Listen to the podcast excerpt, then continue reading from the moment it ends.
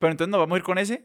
No, vamos con Pokémon, vamos con Pokémon. Listo. Sí, porque es que el otro, el otro me parece bacano también. Hablar de moteles me parece chévere. La industria del sexo me parece importante. Pero lo que pasa es que tres manes hablando de la industria del sexo no me parece que esté bien. Y vende. pe- y tres manes que como que no tienen ninguna experiencia personal como en ningún aspecto de la... Ah, bueno, yo no sé. Yo, wow, cada uno habla por, por sí mismo. Yo, yo no sé. Bueno, empezamos. Empecemos. Bienvenidos a Expertos de Sillón. Eh, mi nombre es Alejandro Cardona.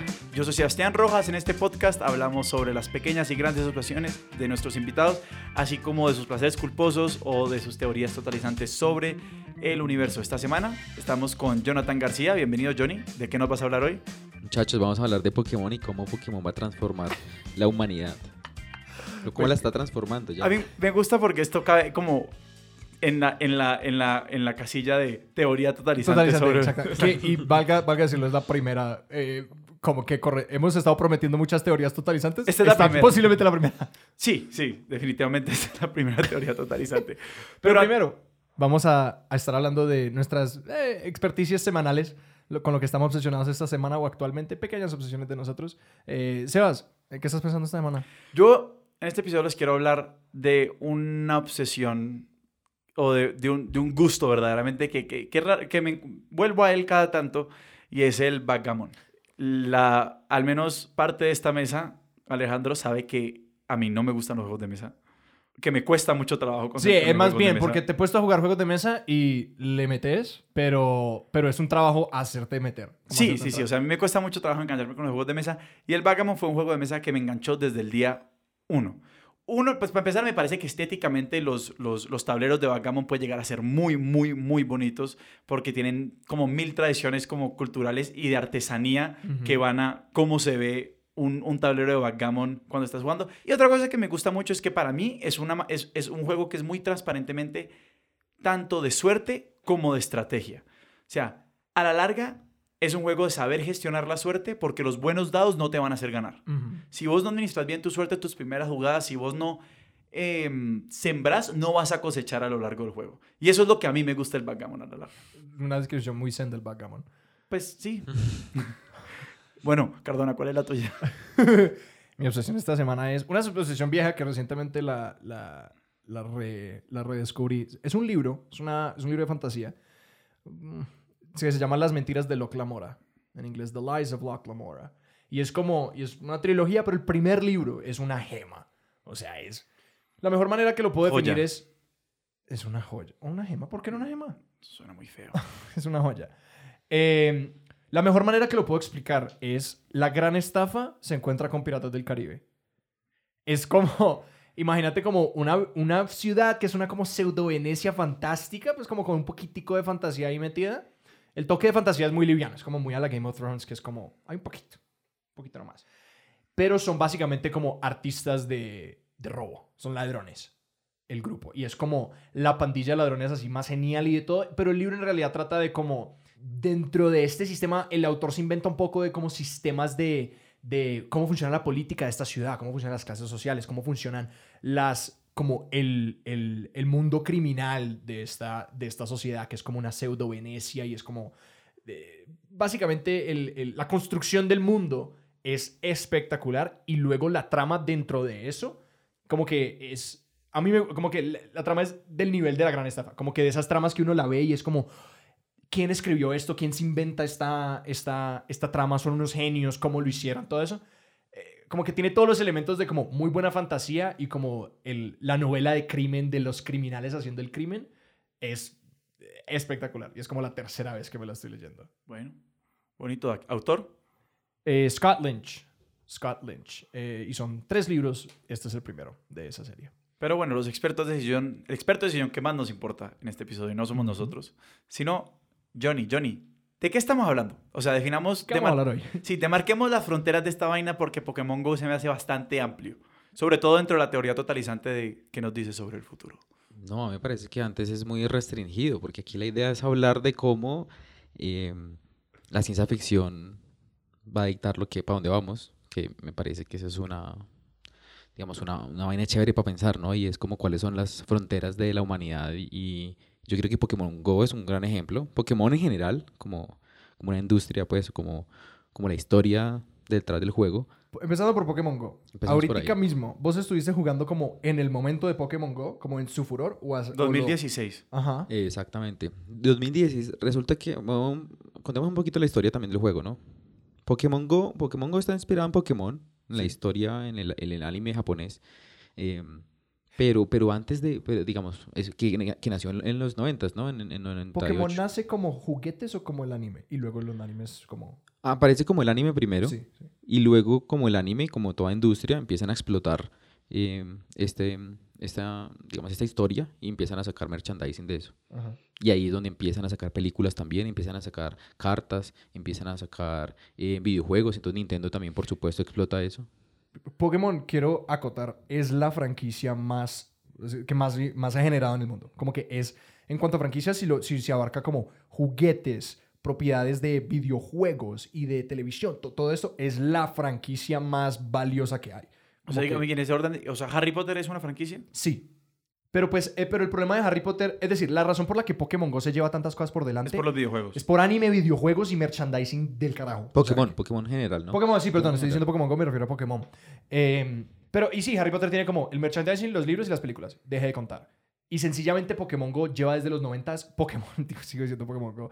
Pokémon lleva desde los 90 y no ha parado. No, y es que la otra es que tiene una ventaja frente, por ejemplo, a Harry Potter o cualquier otra película, y es que es mucho más fácil producir nuevos episodios, nuevas sagas, nuevas películas sobre animados que hacerlo sobre personajes de carne y hueso. Entonces, por ejemplo, ahí Pokémon se los lleva por delante porque pueden fácilmente sacar la tercera, cuarta, quinta generación y pueden seguirle sacando plata, y, y está bien, pues también es una industria eh, que las películas no pueden hacer. Entonces, por ejemplo, hasta ahí también llega el límite de Star Wars, llega el límite de Harry Potter, llega el límite Los eh, Game of. Thrones, O sea, exactamente. a menos de que renueven, digamos, generacionalmente. ¿Qué es lo que están Personajes. ¿Qué es lo que están haciendo? ¿Qué es lo que están haciendo? Esa es la apuesta, pero porque, porque ya vieron que en últimas un, un- un proyecto sostenible de mantener a una comunidad, eh, digamos, fiel frente a este tipo de contenidos es lo que da, es lo que funciona. Pero digamos, entonces estamos hablando de que desde, desde sus inicios Pokémon logra ser un universo. Y eso es lo que la posiciona como, digamos, le da esa posición ventajosa respecto a todas las otras franquicias de poder generar y generar y generar y generar. O sea, el universo Marvel pues lo han tenido que ir como cosiendo un poquito. Yo creo que... Además, hay mucha labor ahí porque, es decir, como Harry Potter, por ejemplo, Harry Potter se vende inicialmente a partir de la historia de Harry Potter. Y luego si lo querés expandir más allá de allí, tenés que es como que enganchar a la gente con algo más. Entonces la- están peleando por eso porque Harry Potter no logró ser como sobre el mundo. Como que el mundo de Harry Potter, nos importa más Harry Potter que el mundo de Harry Potter, un tanto, como que la historia es una parte Sí, esencial, sí. pero Pokémon de alguna manera ha logrado en muchos años, mucho tiempo, como que Ash Ketchum no es el único, eh, no es lo único de Pokémon, como que hay varios héroes de Pokémon, muchas generaciones y ya se trata más como de los entrenadores Pokémon y como que los Pokémon existen como por fuera de sus narrativas, mientras que el mundo de Harry Potter no tanto, y por poner un ejemplo, pues. Pero les están siguiendo los pasos también, porque de todas maneras Harry Potter, por ejemplo, ahorita le está apostando al teatro, entonces, que Ajá, fue sí. la, la, digamos, Ah, un- sí. este tema del Course Child, que fue la idea de, de seguir con esto, y luego le- la- los parques temáticos, por ejemplo, también, Y- entonces y Universal ahí, Animales fantásticos, sí, ajá. exactamente. Entonces, ahí le, le están siguiendo, pero yo creo que en últimas eso lo que demuestra es que Pokémon fue una, un, digamos, un movimiento grande, un movimiento Sí. casi de una comunidad fuerte que se mantuvo eh, fiel a, a la historia y que la compañía también ha sabido explotarlo. Y hay la una compañía, es cuál? se llama The Pokémon Company. Ah, ok.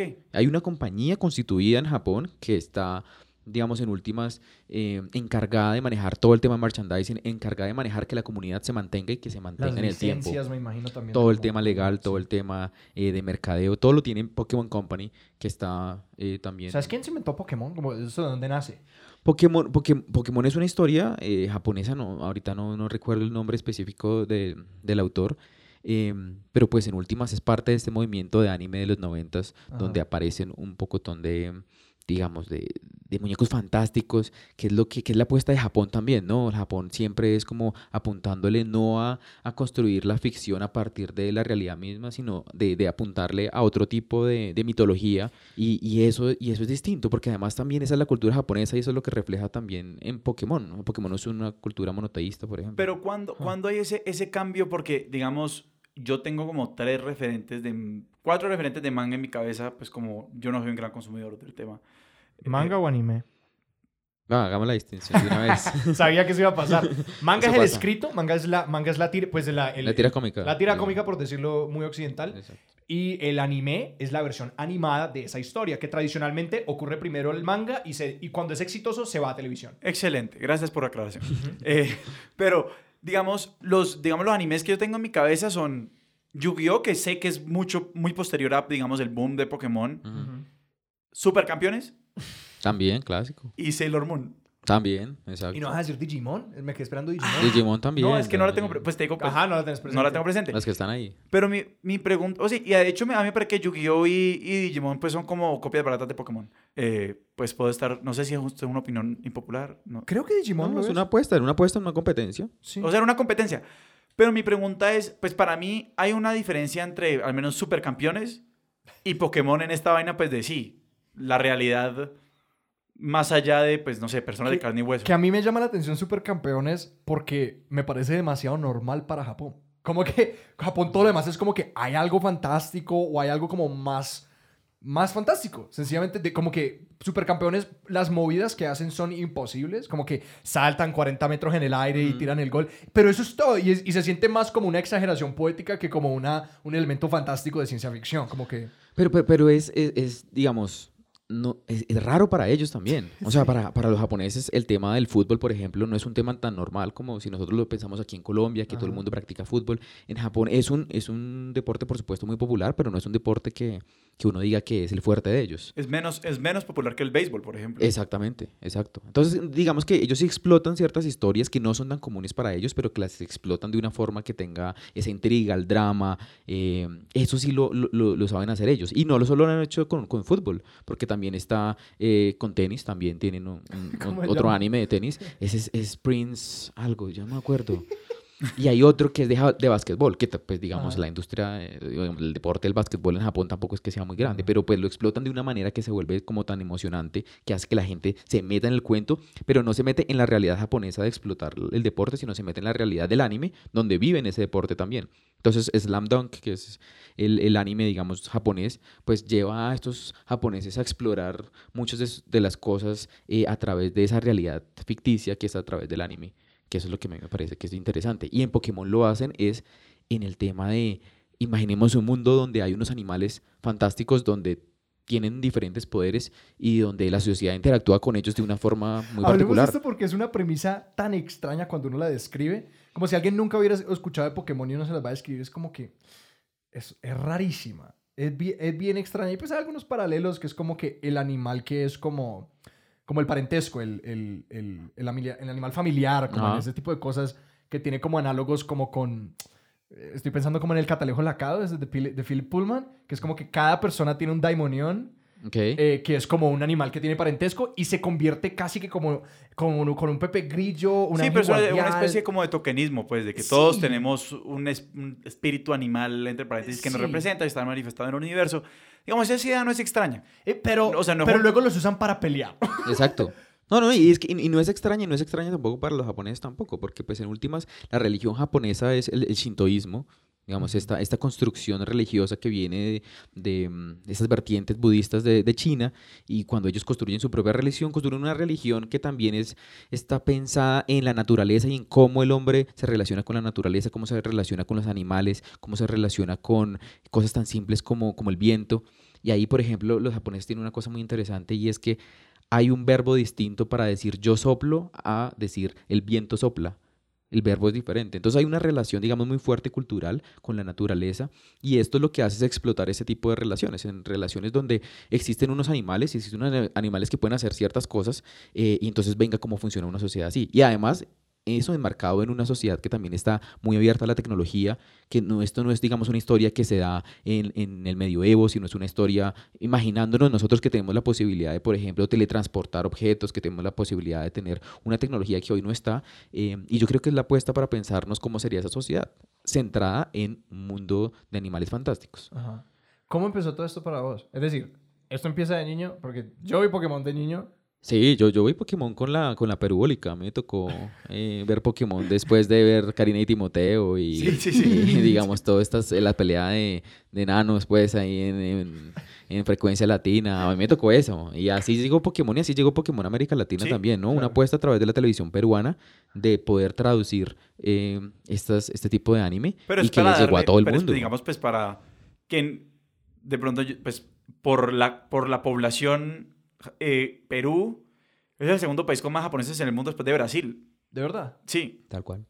Entonces, pues digamos que ahí hay, hay toda una mediación cultural de poder traer esos productos culturales de, de Japón a América Latina. Siempre pasan por Perú o por Brasil, porque son las dos grandes diásporas japonesas en el mundo. Wow, no tenía idea. Sí, Frecuencia Latina fue la que más le apostó y le apostó precisamente influenciado por eso. es una, una compañía peruana. Sí, es una- un canal, un canal de televisión peruano, exacto, Sí, sí, sí. exacto, un canal de televisión.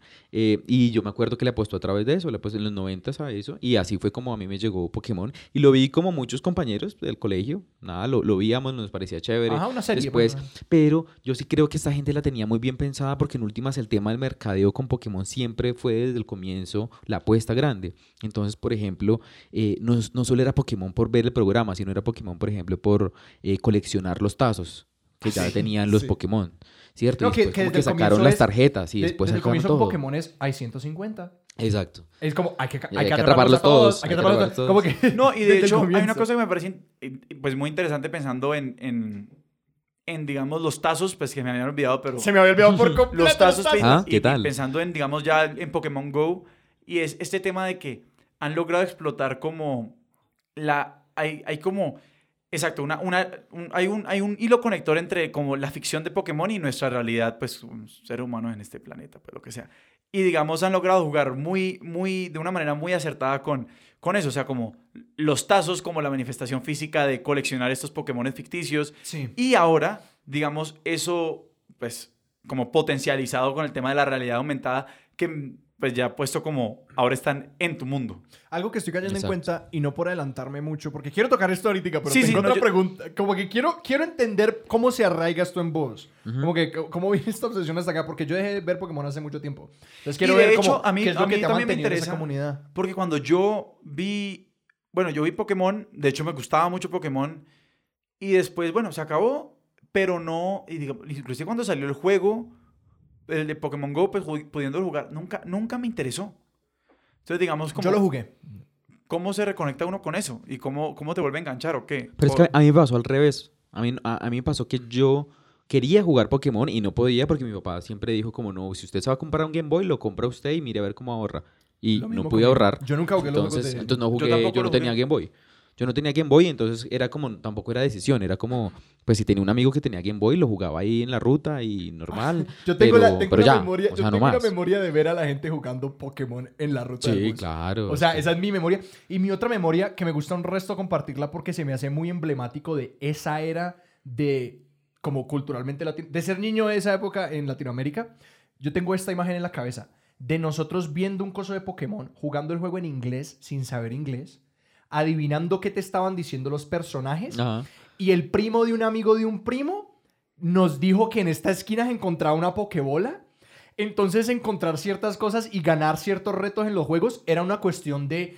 Se pasaba de persona a persona porque el juego te daba las pistas, pero uno no tenía cómo leer el texto. No, o si no, o, o- o si no también era gente que, por ejemplo, se conseguía revistas de España donde estaban todos los trucos de los del, del Game Boy y entonces la gente empezaba a decir, Claro, ah, ok, Nintendo tengo que Power". hacer eso, tengo que meter por lo otro y entonces se, se genera eso, se genera una comunidad, una industria y, y eso es lo que a mí me parece interesante. Pero yo, por ejemplo, en lo personal, no me quedé cautivado con Pokémon.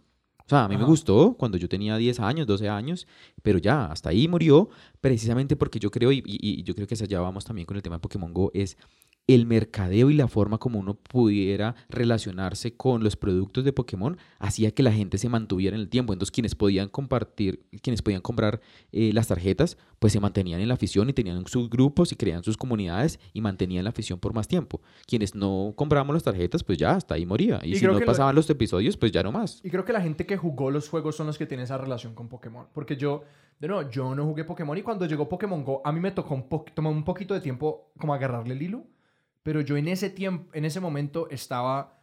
eh, haciendo un verano trabajando en Los Ángeles y, y me y muchos de mis recuerdos de ese verano fue jugando Pokémon Go, saliendo en bicicleta a las 10 de la noche y viendo a la gente congregada, como atrapando Pokémon. y también pasó que- exactamente lo mismo. y siento que la conexión como de... Hay personas que tienen esa conexión muy fuerte y, Ujú. s- y nace de los juegos. Y de lo que estoy cayendo en cuenta, hablando de esto, es que Pokémon como franquicia nace como un llamado a la acción. Exacto. Pokémon nace con tenés que atraparlos a todos. Y miras otras franquicias y es como que esas franquicias no, no, no han encontrado una manera tan directa de involucrar a la persona. Que como que Pokémon nace de una actividad y, ha y han sabido que ese es el poder de ellos. Que el poder de ellos es activo. Como que colecciona estos datos, juega este juego, salí a la calle y busca estos Pokémones. Que con Pokémon Go, parte de lo fantástico de Pokémon Go es que es un videojuego que te quiere hacer salir y que ellos, alguien más en algún lugar en internet leí, de que Pokémon siempre le ha estado haciendo la apuesta a, ah, ellos querían usar esa tecnología que permitía como conectar Game Boys, interactuar cosas, eh, intercambiar juegos con tus amigos y intercambiar los cartuchos y todo eso, que ellos siempre han apostado como a cuál es la versión más activa de este juego y de esta franquicia. No, y es que empezando con el personaje Ash Ketchum, pues es un pelado de 10 años. No, 10 años. 10 Tiene 10 O sea, en, en últimas en la historia tiene 10 años. ¿Y cuándo empezamos nosotros a verlo? Cuando teníamos 10 años. Entonces era muy fácil uno poder Sí. hacer la empatía y decir, hombre, si Ash Ketchum puede coger 150 Pokémones, pues yo también, yo también quiero ser un maestro de Pokémon. Y, y- y cualquier pelado que lo vea a esa edad, pues también se va a identificar. Entonces han pasado casi 20 años, pero aún así los pelados de ahorita también ven a Ash Ketchum y ven a los demás personajes como personajes de su propia edad y se enganchan de una vez. Ash Ketchum todavía va, como, es decir, todavía está en los programas. Hace, hace parte, sí. ¿El En algunos no.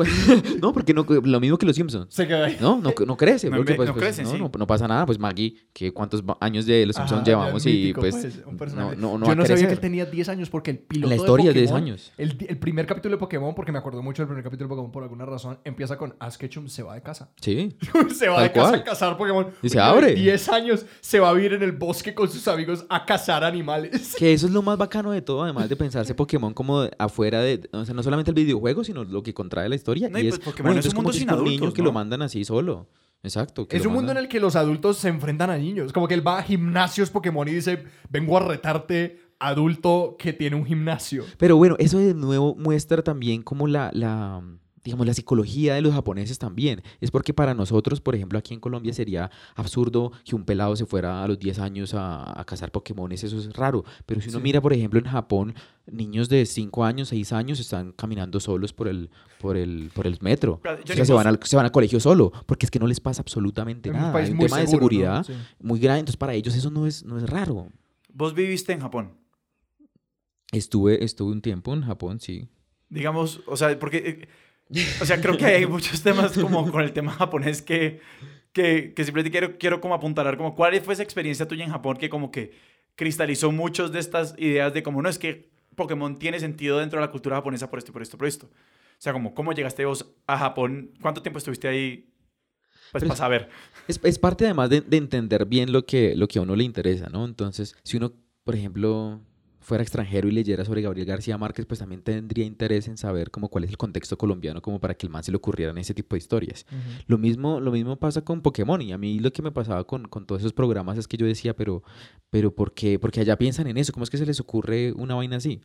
A mí me pasó que yo cuando estaba en el, en el colegio empecé a estudiar japonés, eh, pero no estudié japonés precisamente por el manga o por el anime, que es muchas, pues las razones por las cuales muchos estudian eso, sino yo era un nerd, entonces yo dije, yo quiero estudiar química y entonces Japón es uno de los países más avanzados, entonces Wow. me voy a poner a estudiar japonés para irme a estudiar Pero, en, serio. Uf, una universidad de en allá a los 12 colegio. años, a los 12 años pensando en irme a Japón a, a hacer esa vaina. Y estudié eso y después llegué a una edad donde el japonés no, no me daba ninguna utilidad. pues o sea, un- una pelada que, que va a mirar e- entre un man que, que habla japonés y un man que, que hace deporte, pues tal vez el japonés no le gana. Entonces dije, aquí hay que replantear un poco la estrategia y me metí a jugar básquet. hasta, ahí llegó la, hasta ahí llegó el japonés. Entonces eso, ya, ya estaba como a los 15 años. Yo dije, no, esta vaina ya. Pero, está, ya estuvo". pero al mismo tiempo, ¿estabas viendo anime o estabas o no estabas viendo nada? nada Pero es que yo creo que yo lo veía como en una cantidad muy promedio. Ok, o sea, sí, yo, sí, no, no- yo, yo no era como, por ejemplo, las otras personas que estudiaban conmigo japonés, que sí eran personas que estaban full metidas en el tema del anime, que por ejemplo se reunían en la, en la librería francesa y que ya tenían una comunidad grande. No, yo vería lo que veía la televisión y ya, y hasta ahí. Sí. No más, nunca fue como una obsesión tampoco grande con el tema. Y, pero entonces yo como que dejé el japonés hasta ahí, hasta ahí llegó la vaina. Luego lo retomé en la universidad porque tuve problemas en la universidad, entonces me fue muy mal en las materias. Entonces tenía que meter materias que pudiera dejarlas en cinco, entonces metí japonés uno. eh, pues haciéndome el loco que no sabía nada, pero pues ya me acordaba de lo del colegio. Buena Entonces, movida. cinco ahí, fijo. Eh, y hasta ahí llegó. Pero cuando estuve en la universidad, cuando estaba en la maestría, eh, ahí es donde tuve la oportunidad de hacer una práctica y pues estaba pensando dónde hacerla y mi jefe, en ese momento un profesor de la universidad, me dijo, pues hombre, ¿qué lugar del mundo usted quisiera conocer? Donde usted no se haya ido. Yo dije, pues Japón, me parece chévere, siempre había querido ir a Japón, pero pues yo acá, allá, ¿qué hago? Y él me dijo, no, no, busquemos, busquemos algo. El man tiene una relación muy fuerte con Japón. Ese profesor fue premiado además por, por, el, por el emperador japonés. Le dieron una, una distinción por las relaciones. Lleva 40 años trabajando con el gobierno japonés. Es asesor del ministro de Salud de Japón. Y él dijo, veamos algo, veamos Y si, yo, si, dijo- yo, si yo te puedo... coger- Veamos, veamos. Ajá. Veamos, veamos, veamos si yo puedo llamar al emperador a ver si... No, me dijo, yo- me, me dijo, ¿usted está interesado? Yo le dije, sí. Entonces al otro día llegó y me dijo, me dio una lista de 10 lugares. Me dijo, tome, escoja dónde quiera ir Ciudades. su, su práctica. No, de lugares, pues, como de, de organizaciones. Ah, ya, ya. Entonces está el Ministerio de Salud, está la Asociación Médica Japonesa y en esas estaba la Organización Mundial de la Salud. Yo hice mi maestría en salud pública, entonces siempre había querido ir a la Organización Mundial de la Salud. Entonces dije, pues hombre, mato aquí dos pájaros de un solo tiro, Japón, OMS, y OMS. camine, vamos para allá. Y me fui para allá, estuve dos meses trabajando, pero pues fue un trabajo de exploración eh, cultural. Estuve en Kobe. Kobe es una ciudad portuaria que queda en el, en el departamento que llaman prefecturas, en ¿Y la prefectura de carne? Hyogo. ¿De ahí viene la carne? Sí, exacto, que esta también fue una de las cosas bien interesantes porque yo no sabía que la carne Kobe es muy famosa en el mundo, pues precisamente porque es una de las carnes más caras, Sí. porque además la forma como, Eh, Estas son las vacas a las que como crían vino? las vacas, le- le- no solo les dan, no, las masajean con vino, Eh, con eso. saque, Oh. con saque, les ponen saque encima y las masajean y además tiene unas reglas además bastante estrictas, entonces por ejemplo, la vaca tiene que haber tenido como los dos padres de la vaca tienen que haber nacido en la prefectura de Hyogo para que pueda llamarse carne Kobe. Wow. O sea, si nació en otro lado, no es, no es carne Kobe. Entonces, por ejemplo, en Estados Unidos están haciendo carne Kobe, pero entonces lo que hacen es que tienen que importar las vacas. Entonces, nace la vaca en, en, Hyogo y las llevan hasta Texas y allá las, las crían y todo, y se supone que siguen como la cultura de la, del, del tema, pero pues, digamos, hay un tema, por supuesto, alrededor de, de la carne, y lo que yo no sabía es que además esa carne tiene una cantidad específica al año. Hay un límite de kilos que se pueden sacar de carne Kobe, porque pues si no, digamos que se perratea. Y lo chistoso es que en, que que en Kobe venden carne que es carne cualquiera y se la venden a la gente como carne Kobe. Entonces, hay- pero, sí, aquí es carne de cobre. se da- exacto. Carne de cobre. se da para todo. Entonces la gente también paga, pero es que paga cuando un cortecito pequeño de, no sé, 100 gramos puede costar 300 dólares. Pero porque esas precisamente vacas porque... mejor que uno. Uh, seguro, no, seguro, eso sí. Además, además, para que, para que cuesten eso es porque claramente hay un, hay un tema de... ¿La comiste en alguna ocasión? ¿Tuviste La la comí, oportunidad? sí, sí. mi- mi- pues ¿Y? uno de los jefes que, con los que trabajaba ya en la OMS de, de despedida nos llevó a un ¿El restaurante. no, no era el emperador, pero casi. Y el man nos El emperador de, de la, la OMS. exacto, exacto. Más o menos, sí, era así. Y el man nos llevó allá y comí y tal vez es la carne más rica que me he comido en la Oh. vida. Sí, no sé. Ahora, claro que ahora estoy replanteando el tema de la carne, entonces, pero no, tal vez, tal vez no debía haberlo dicho, pero es la carne más rica del mundo. En efecto, y la carne y la carne de Buenos Aires también. Pero el punto es que, volviendo al tema, Volviendo, volviendo a volviendo, por favor, regresemos. Estoy fascinado con la Eh, carne. que es bueno, es un tema también. Eso, eso, eso podemos hacer otro episodio sobre, sobre la carne Kobe. carne. Porque eso sí hay, además que hay una... Bueno, y, y- a- además Kobe... No, no, no vamos a hablar de carne. Les voy a contar otra historia también muy interesante de Kobe. Y es que Kobe es la ciudad, el centro de los Yakuza, de la ¿Ah, sí? mafia japonesa. Ah, sí. Y la mafia japonesa está tan organizada en, en Japón que tiene sus propias oficinas. Hay unas oficinas de los Yakuza. ¡No! o sea, Sí, como la señores. oficina del- de Envigado. Exactamente, pero eso sí es física. pero sí la oficina oficina con dirección y con recepción y todo. ¿Pero qué hacen? ¿Cómo así? ¿Cómo? Así- Tengo muchas preguntas. Japón es un lugar extraño, es completamente extraño. Entonces, cuando, claro, a uno le dicen como, hombre, pues, ¿por qué le gusta Pokémon? Pues, en general no es que me guste Pokémon en especial, sino me gusta es como la influencia de la cultura japonesa toca muchas cosas, entre esas Po- Pokémon. Pokémon es una intersección de cosas que te encantan, que te sí, fascina, pues. sí, yo creo, exactamente. Es una intersección entre, entre la cultura japonesa, entre tecnología, entre derecho. Quiero- tengo una pregunta, tengo una pregunta, porque estamos hablando de todo lo que Pokémon Go... ¿Cuánto sentido tiene dentro de la cultura japonesa? Ujú. Quiero saber desde tu punto de Pero no vista. podemos terminar primero la historia de la Yakuza, por favor. Pero eso, creo que eso era que tenían una oficina. Tiene una oficina, sí, pues esa es la historia. Pues, bueno, hay dos historias más ahí. Una es que, por ejemplo, la gente le tiene mucho respeto a los yakuza, entonces por eso es que se dan el lujo de tener en la oficina, pues porque en, en, en Kobe ocurrió un, un terremoto en el 96, un terremoto que destruyó la mitad de la ciudad, y los primeros que ayudaron fueron los yakuza. Los yakuza llegaron y se organizaron, porque además los japoneses como están tan pegados a las reglas, entonces, por ejemplo, muchas de las cosas que tenían que traer de ayuda humanitaria y todo eso, como que tenía que pasar por los puertos y eso, y los yakuza dijeron, no, jódanse, o sea, aquí primero hay que ayudar a la gente y entonces venga, chao reglas y metamos toda la comida y entonces que ayudaron un montón. Entonces la gente como que les tiene cierto aprecio en general.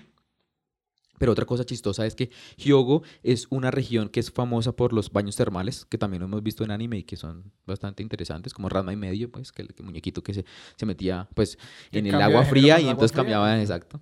¿Él necesita Eh. agua, fría otra vez lo vuelve man otra vez? ¿O él necesita agua caliente para volverse hombre? Era agua caliente para volverse mujer y luego agua fría para, regresar. hombre. Exacto, exacto. Pero entonces, entonces, entonces, claro, entonces como que los yakuza tampoco es que estén tan estigmatizados, entonces por eso como que hay una mafia organizada, normal. Pero por ejemplo, en el caso de, las, de los baños termales, los, los baños termales tienen prohibido que la gente se meta si tiene tatuajes. Si usted tiene un tatuaje, ¿Qué? no se puede meter a un baño termal. Porque es sucio. No, porque lo relacionan con los yakuza. Ah. Porque entonces dice, pues si ese es yakuza, entonces trae problemas, entonces Claro. aquí en mi baño termal no me traiga problemas. Ah. Entonces, por ejemplo, muchas veces pasaba era que hacían reuniones de los yakuza en un baño termal y entonces llegaban las mafias, digamos, los... A la los pelea. Exactamente, y los mataban ahí. Entonces, pues los del baño termal, como no, aquí no más muertos. Entonces, hay una regla general y es que si usted tiene tatuajes, chao. Entonces, Incluso eso- si son accidentales, porque sé que en muchos de estos espacios hay como excepciones para los No, eh, pues yo no, ojiazules. yo no entré, no Ajá. pude. ¿Ah, tenés un tatuaje? Tengo un tatuaje, pero entonces sí, como Pero que... si no tiene el tatuaje en la nalga, ¿se lo ven a uno? Sí, porque uno es desnudo en el baño Sí, se, se- se- se toca en pelota. Hay de hombres y de mujeres y uno se quita la toalla antes de entrar como al baño propiamente y, y va entrando. Sebastián, eh, yo he visto anime. Pero, pero es que esa regla la están replanteando también porque ahorita vienen los Olímpicos en el 2020, en Tokio 2020, mucho turismo y ahí es donde van a mirar a ver cómo, bueno, ¿y a qué? ¿Cómo vamos a hacer con esas reglas? Sí. Porque entonces los turistas no se van a meter a los baños termales que son importantes allá. Claro, es que eso es lo que me pregunto con el turismo, cómo, cómo, cómo le hacen eso. Pero la pregunta que quería, ya que Sebastián tuvo su historia de los Yakuza. Gracias. Eh, eh, ¿Por qué algo tan, tan extremadamente japonés resuena tanto en el occidente? Como que cómo se convierte, cómo, ¿qué es la parte que resuena en el occidente de todo lo de Pokémon? Pero Es el morbo entonces, yo- intelectual. Yo, quiero, yo quiero, yo quiero, digamos, poner- hacer un Sí. colofón ahí. Es. Sí, sí es tan, o sea, sí es tan culturalmente específico. Es que eso es lo que estoy apuntando, que hay una universalidad ahí, que estamos hablando de las maneras en las que en su, en su, en su génesis es extremadamente japonés. Pero entonces mi pregunta es, ¿cuál es la, o sea, ¿cuál es la universalidad de Pokémon eh, para, para ser la franquicia más, más taquillera, por ponerlo así, del mundo? Hmm. No sé, no sé, la verdad, no sé. Yo creo que uno de los secretos precisamente es... em, uno, Pokémon es, es- es, digamos, de la- es una marca y es una marca que pegó muy duro y que, y que supieron hacerlo bien. Entonces yo creo que hay una fidelidad de marca ahí. Sí. Dos, yo creo que el género del anime es un género que si bien hay, hay diferentes tipos de animaciones, eh, el anime ya está, ya está con la firma japonesa. Es un estilo. O sea, es, un es- sí, es una forma, es una forma que ya está ahí pegado. Es como si uno, si uno piensa el, el reggae, pues es difícil poderlo sí. sacar de, de Jamaica, no, no, no hay forma. Entonces, como que no importa si hacen reggae en otro lado, pues uno siempre va a tener como esas raíces. ¿Cómo es ese gran debate de que hay anime eh, en Estados Unidos? Como que en Estados Unidos empiezan a producir anime y la gente es como que, pero es un anime de Estados Unidos. Es como que, que hay algo que nunca se va a poder replicar. Es como la manera como los colombianos hablamos del realismo mágico, que es como que solo si es Gabriel García Márquez y solo si es de acá. No, pero es que, es que exacto, es- Es esa eso. vaina es el ejemplo de cualquier cosa que puede pasar. También, Ajá. entonces, en últimas, cuando uno vaya a hacer el sushi, entonces también dice, no, pero es que si no es japonés, si no tiene los Ajá. cuchillos y si no tiene tal Sí. cosa, entonces ya no es. Entonces es como parte de la construcción de la originalidad de algo que hace que sea especial. Entonces, si hacen anime en, en, en Estados Unidos, pues, pues bacano. O sea, el anime en últimas es una metodología, es una forma de pasar los dibujos, de, de poderlos animar, de agregarles color, de todas esas cosas. Pero pues, o sea, ya, listo, bacano. Están adaptando otra cosa que ya se inventó en otro lado. Entonces, esa parte de la ori- originalidad, pues es yo creo que lo que les da el sello a ellos de mantenerse eh, dominantes en y el a- mercado. Y ahora que lo decís, me parece que no es accidental entonces que los juegos de, de Pokémon los produce Nintendo. que. Nintendo es una compañía que no subcontrata desarrolladores en Occidente. El único subcontratador que ellos tienen para diseñar juegos fue Rare. Que Rare fue como en los 90, hicieron GoldenEye, hicieron Conker, hicieron Banjo-Kazooie, como que muchos juegos como importantes de Nintendo. Pero Nintendo es, una, es otra compañía que muchas de las cosas que estás diciendo resuenan mucho con las cosas que es como eh, la leyenda de Zelda y Mario, que es todo inspirado en las cosas que estás diciendo, que era como que, ah, él se inventó Zelda porque era la imaginación de él de niño en los bosques y todo esto, que todas las cosas que están diciendo era como que, ah, sí, eh, es decir, los juegos también están en manos de una compañía preeminentemente japonesa, muy japonesa. No, y es que los japoneses en últimas también son muy cerrados. O sea, de nuevo es como la conexión entre, entre estas vainas, porque son así? Pues en el caso de, de- de las industrias japonesas, es que los japoneses no es que sean tan confiables de otro tipo de nacionalidades. Y es una de las naciones, es una nación muy homogénea como eh, étnica y como Es culturalmente. difícil ser japonés y tener una residencia japonesa es casi imposible. Si usted ¿Sí? quiere irse a vivir a Japón, pues bienvenido siempre y siempre como extranjero. Y Ajá. los japoneses tienen una línea también muy fuerte para decir quién es un japonés y quién no es japonés. Y ellos no es que sean, digamos, yo no, yo no llamaría xenofobia en el sentido específico de la palabra, pero sí hay una distinción clara. Entonces, por ejemplo, la venia, la venia la hacen entre los japoneses, pero si uno es extranjero no le hacen la venia porque es como tranquilo, no te vamos a molestar con eso. Yo sé que tú no eres de nuestra cultura, entonces relajado. Ajá. Pero hay otras formas, por ejemplo, la prostitución. La prostitución es solo para los japoneses. ¿Así? Si uno es extranjero y quiere buscar una prostituta, ánimo. No va a ser una japonesa. Ah, ok. Entonces, digamos que ellos sí tienen una distinción ¿Y clara si en tienes muchas tatuajes? cosas. No hay prostitutas. Entonces, imagínese, si uno quiere una prostituta en un baño, en un baño termal, jodido. Si tiene tatuaje, chao. Si tienes tatuajes y, Y una prostituta, estás doblemente mal. Exacto. Entonces, para todos los que nos están escuchando, que tienen esos planes para Tokio 2020, por favor, busquen otros planes. Ajá. Oye, y si van a ir a Tokio 2020, vean algún deporte. Sí, ¿Con qué debería ser una esa, es la idea, es pero plan. pues hay gente que también busca otras cosas. ¿Qué estás pensando? Mi pregunta, quiero hacer la pregunta de cómo el retorno, de cómo volvés a Pokémon. Porque hasta ahora estamos en, en tu cronología, estamos en Japón. Exacto. Estamos en Japón, estamos en Kobe, estamos comiendo carne, estamos con el emperador. luego, ¿cómo, cómo ocurre ese los- retorno? sin entrar a los baños turcos, por no decir más. Pero bueno, eso fue en el 2000. Termales. Los baños termales, sí. bueno, pero todavía puede haber una oportunidad de haber baños turcos japoneses. Sí, sí, ese siempre ha sido el sueño de Sebastián. Que es me doblemente contó. exótico. Exacto, donde sí se puede entrar con tatuaje. Eh, eso fue en el 2018, en- pero, Ok. pero, pero Pokémon Go nació en el 2016. Sí. Entonces, digamos que nos Estabas, un estabas tarde al partido, estabas tarde. No, no, no, no, no, yo entré en el 2016. Ok. Entré con la gente. Entonces, ¿qué pasó? Empezó en el 2016, eh, Niantic, que es una compañía de, de San Francisco, sacó el juego, pero sacó el juego basado en otro juego anterior que era eh, Ilgrass. Ilgrass era un juego que se estaba jugando bastante bien, que se popularizó, primero porque fue el primer juego donde se jugaba en, en el espacio real. Sí. Entonces la gente lo que tenía era que se hacía por equipos y tenía que conquistar como bandera, como captura la bandera. Yo jugué este juego. ¿Sí? Creo que lo jugué. Creo que puede haber sido una variante, pero casi estoy. Es decir, que tenías que ir a lugares geográficos, Exacto. capturar, defender, y uno iba haciendo como una red internacional. Tal cual. De tra- yo ese, jugué esto. yo es jugué ese, esto, es Ilgrass. sí. Entonces, ¿qué es lo que pasó con eso? Ese, Na- Niantic, que es el dueño de, de ese juego, ellos lo que hicieron fue explotar esa forma como de, de buscar la georreferenciación de los celulares para poder explotar este nuevo tipo de juegos y lo hicieron muy bien, pero luego en el, do- en el 2013, que fue como la cúspide de, de, de Ilgrass, pero luego decidieron eh, aliarse con, con The Pokémon Company y con Nintendo para sacar, es la misma versión de pero en versión Pokémon. O sea, le ponen la- la- el reskin, es decir, la piel de. Pokémon encima de una estructura que ya, ya existía. Sí, ellos ya tenían el know-how, entonces lo que hicieron fue explotar eso y dijeron, pues hagámoslo con Pokémon a ver cómo nos Claro. va. Y quiero aclarar, como una cosa antes, el precursor de Ilgrass es, es el geocaching, ¿cierto? Sí, Ok, es que quiero como aclarar eso porque me parece una historia bien interesante que creo que para muchas personas Pokémon Go salió de la nada. exacto. Creo que estamos tarde para hacer esto. Definamos qué es Pokémon Go, porque puede que haya personas que como que, ah, Pokémon Go esto, Pokémon esto. Definamos qué es Pokémon Go, como eh, explica cómo funciona el juego Listo. Pokémon Go lo que hace es que es un juego móvil, con tu celular. exactamente, solo se puede jugar desde los celulares. Y es un juego donde se supone que uno vive la vida del, del entrenador Pokémon, es decir, uno es el que puede atrapar los Pokémones a través de su celular, sale de su casa, tiene que ir a diferentes lugares de la ciudad donde viva y en el medio de, de, de esa exploración, pues va a encontrar Pokémon y los va capturando y va haciendo precisamente la historia de Pokémon. Va, va capturándolos a todos Claro. y va peleando con, con el computador primero, luego después se dio la posibilidad de pelear entre entrenadores, entonces entre amigos también se puede pelear. Entonces, en últimas, es la representación de la historia de Pokémon Claro. a través del celular y que usa georreferenciación para Eso poder, uno, moverse, que el celular y el juego sepan dónde está uno. El celular le muestra a uno el mapa de la diga. ciudad de uno con como ubicaciones de Pokémon superpuestas. Exactamente. Entonces, ellos usan, por ejemplo, el mapa de Google, Google Claro. Maps. Pero Y- nunca, pero nunca, es que pues yo, yo nunca lo he jugado. Ajá. Entonces, digamos, yo en mi celular, si yo, yo tengo que levantar la pantalla y como ver el mundo a través de mi Hay, celular. hay dos Entonces, momentos. dos cosas, hay eso. dos pantallas como principales, pero Johnny, explícala.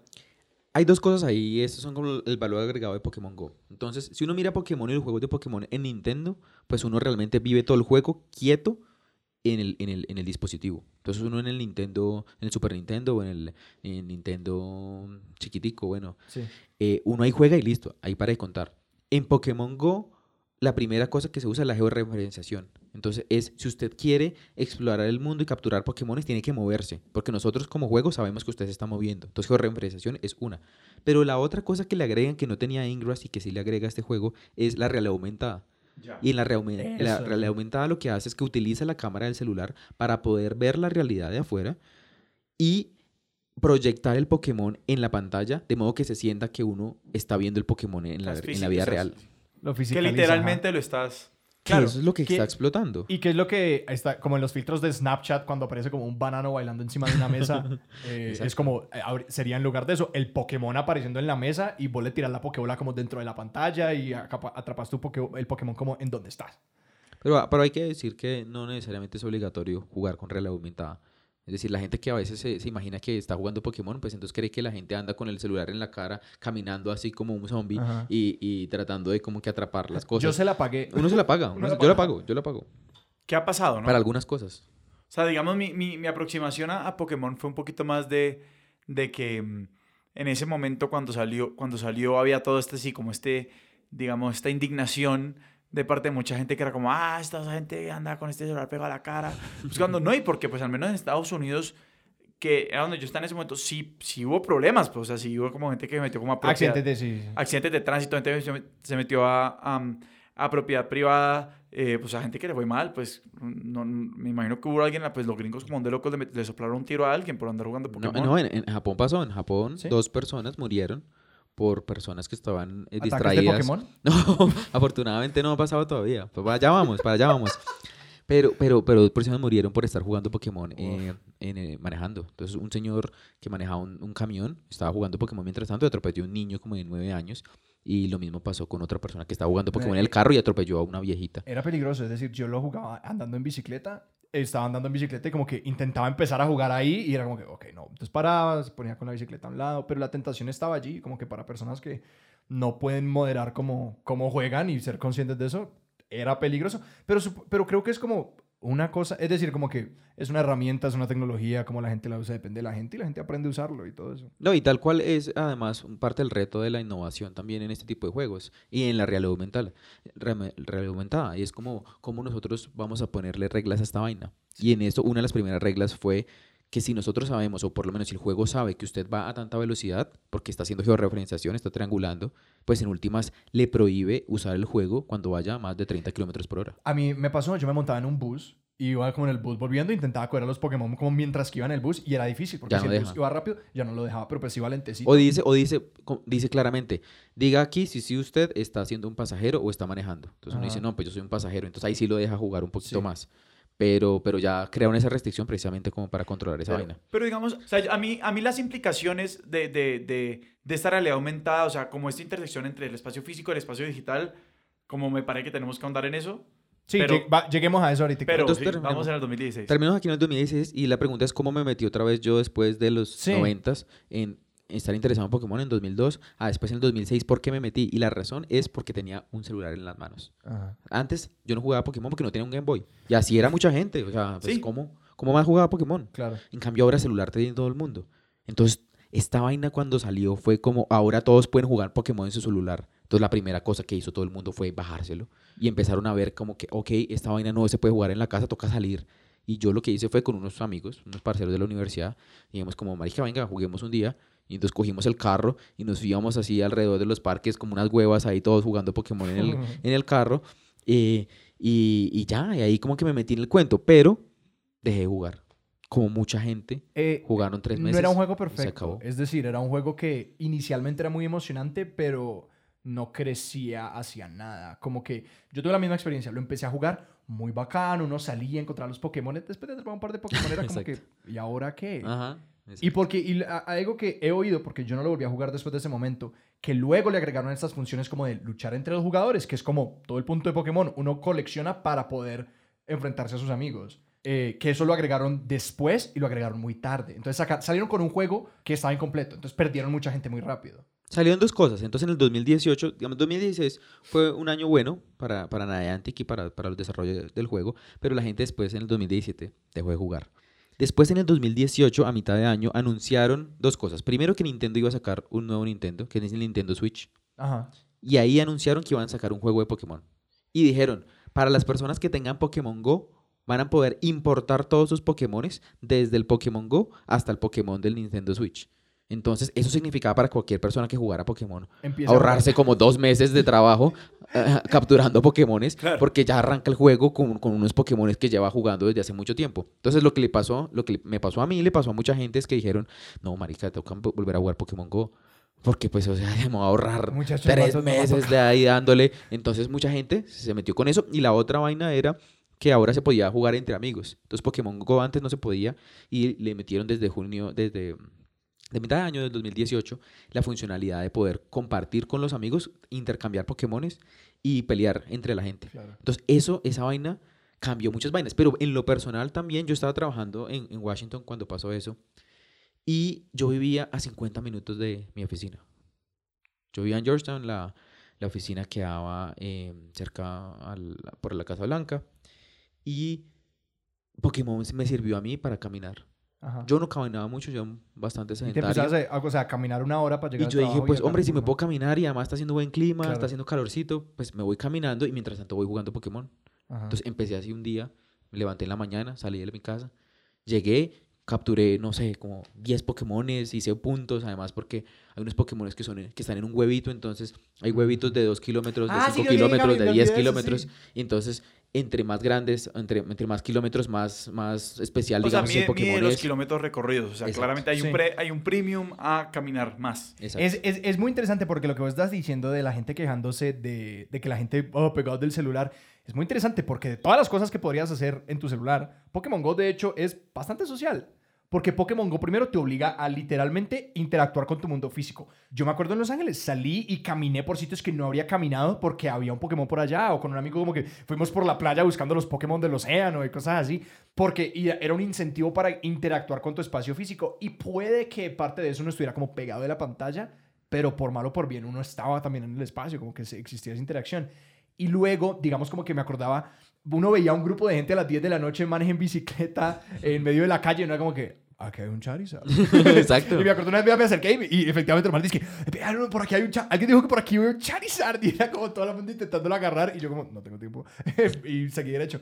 Oye, en pues, Twitter salían las bromas, ¿no? Gente, gente, por ejemplo, que iba en Central Park y decían como, aquí hay un Mewtwo. Y entonces la gente en, en Central Park salía gente, pero no Ajá. sé, yo creo que unas 40, 50 personas corriendo en Central Park buscando Pokémones. Eh, y era, era absurdo. Pero eso empezó a pasar. Entonces Pokémon volvió a resurgir en el 2018 y nos empezó a coger otra vez a muchas personas. Y ahí es donde uno se mete como en el cuento de otra vez, hagámosle, metámonos. Pero Pero y sale la película, ¿no? No, pero la película ahorita. salió este Ah, año. sí. ¿Pikachu? Exactamente. ¿Detective Pikachu? Sí. Sí, sí, sí. No me la he visto. ¿Te la viste? Eh, pues, pues no Es me la he visto, normal. pero no me la quiero ver tampoco. No A mí sé, tampoco me ha llamado no como me llama demasiado la tanto. atención. Es, pero, pero es porque eso es lo interesante, ya uno no necesita vivir Pokémon a través de la pantalla, si lo puede vivir desde el celular de uno, pues de no la pantalla grande, porque ya uno es como su propia historia. Sí. Entonces como, ah, pues bacano, igual yo tengo mis Pokémon, igual yo estoy haciendo mis vainas. Eh, y, la, y la vaina, digamos que por, por lo que me interesó de, de que pudiéramos hablar de qué es el impacto de Pokémon también, es que yo cuando regresé de, la, de, de las prácticas y eso, volví a la maestría, vi una clase que se llamaba Redesigning Humans. Rediseñando los humanos. Ajá. Con, con un profesor de, mm, de la Facultad de Derecho de Harvard. Y ahí la vaina era como, hombre, las tecnologías nos están cambiando de una forma brutal. Y Pokémon representa un cambio eh, duro. De un cambio duro o sea. porque es la realidad aumentada, la realidad virtual. la edición genética, por ejemplo, ¿vamos a tener Pokémones en el futuro? O solamente claro. la pregunta, la pregunta que uno no se la hace cuando niño, cuando está viendo Pokémon, pero, oiga, Pokémon es un- una vaina de derechos, digamos, de derechos de los animales. Claro. Sí, o sea, porque en últimas, pues es pelea de, como si fuera pelea de gallos. Es- sí. Estaría, ¿Sería legal Pokémon en, en nuestro mundo? Y, y- y- y- pero los Pokémon se, se escapan de una manera con eso, con el hecho de pelear a los Pokémon, porque los Pokémon como que no pueden morir y como que lo máximo a lo que llega un Pokémon es como están exhaustos. Bueno, bueno, una pregunta, ¿será que no pueden morir o es que no los hemos visto morir en el juego? Eh, sí, no, exacto. pero, pero, pues no los hemos visto morir en el juego. Exacto, no los hemos visto morir en la serie ni en nada, pero, pero pues, nada dice que no se puedan morir. No, exacto. o sea, si hay fantasmas Pokémon es porque pues en algún momento estuvieron vivos, ¿no? Pero nacen fantasmas. Estas son preguntas filosóficas muy profundas. Exacto. Pero también, es decir, na- nadie dice nunca que los Pokémon son inmortales y han estado desde el comienzo de la humanidad. Entonces, van a morir. Como que si no son inmortales y no han estado desde siempre, nacieron. Por lo tanto, uno dice van a morir. Bueno, pero no todos los Pokémon, no hay unos, por ejemplo, Electron, por ejemplo, que es un Pokémon que en últimas es como una bola, que es, eh, no, ese es como, ese es- creo que es Magnemite. Ok. Bueno, pero, pero digamos, es- esta bola que pasa rayos, eso no es un animal, no es una, no es un- no- una biología, pues.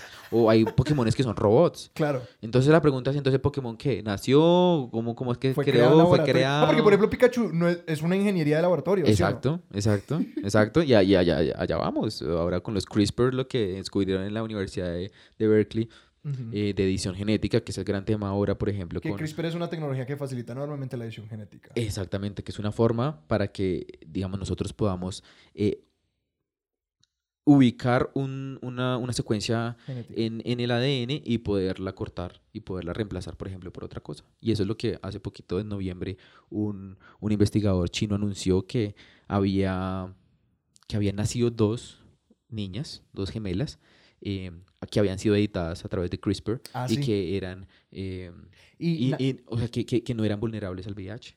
Ajá. Y na- e- esta noticia yo la vi y mi reacción fue, ¿cómo no estamos hablando de esto? Perdón, ¿cómo todo el mundo no está absolutamente escandalizado? Esto es un hito en la historia humana. Es impresionante. sí. O sea, son- además, es algo que fue hecho completamente, según entiendo, completamente por fuera de los estándares éticos de la comunidad internacional médica y, y científica. Porque esto todo es ilegal como, o por lo, si no es ilegal en China, porque China tiene estándares muy laxos en cuanto a la experimentación científica y la medicina, como la experimentación médica, según entiendo En humanos. en humanos, eh, comparativo con el resto del mundo, eh, el resto del mundo está como, no, esto no se hace, no puedes hacer esto, porque eso es un gen que ya no se puede controlar. Como que si estas dos niñas se reproducen, estás poniendo un gen que no sabemos cómo afecta el resto del genoma humano Exacto. y lo estás poniendo en la naturaleza. Es como, Y que no hubo consentimiento, además, porque Sí, estás editando básicamente el, el genoma humano de una persona que no tiene ni idea qué le va a pasar porque nadie sabe qué le va a Pero pasar. la tecnología CRISPR están vendiendo kits de, de, de edición CRISPR de garaje. Como que yo podría comprarlo y editar, gene, o editar genes dentro de mi, en, mi laborato- en mi laboratorio. Sí, ¿Pero eso genes es... de quién? De De lo uno que se me dé mismo. la gana. Mío, así, yo podría usar mi ADN, editarlo y implantarlo en alguien. En teoría. No, esta vaina se está saliendo de control sin duda alguna. Pero, pero, pero es que esas son las vainas que nos ponen a nosotros en la ciencia ficción a, Sí. a pensar como, bueno, y si, y si no lo pensamos en la ciencia ficción, ¿cómo, ¿cómo sería ahora en la realidad? Y que la realidad ya no está alcanzando. No, Sí. y pues claro, o sea, claramente está este elemento como especulativo que es muy importante, como cómo sería una sociedad en la que X o Y, ¿cierto? Y digamos, pero antes de pasar más como al, al, al- hacia, ese, a ese elemento futuro de qué viene, yo sí quiero ir un poquito al tema de como qué pasa con una aplicación de estas o un juego como Pokémon Go. Sí. Porque a mí me parece que hay como un tema de responsabilidades que es complejo. Y es, digamos, en Estados Unidos, o al menos yo, pues en ese momento estaba en Estados Unidos, entonces yo leí de muchos, de muchos, digamos, sí, pues tragedias o cosas que pasaron con Pokémon Go, que digamos entre paréntesis, gente se metió donde no debía meterse por andar buscando Pokémon. ¿Sí? Digamos, mil variaciones en Sí, este sí. tema. Em, y ahí hay una cosa, obviamente, eh, Google Maps y todas estas como aplicaciones cartográficas hacen, digamos, una representación bastante plana de la- de- de- del espacio, que es un espacio físico sin contexto.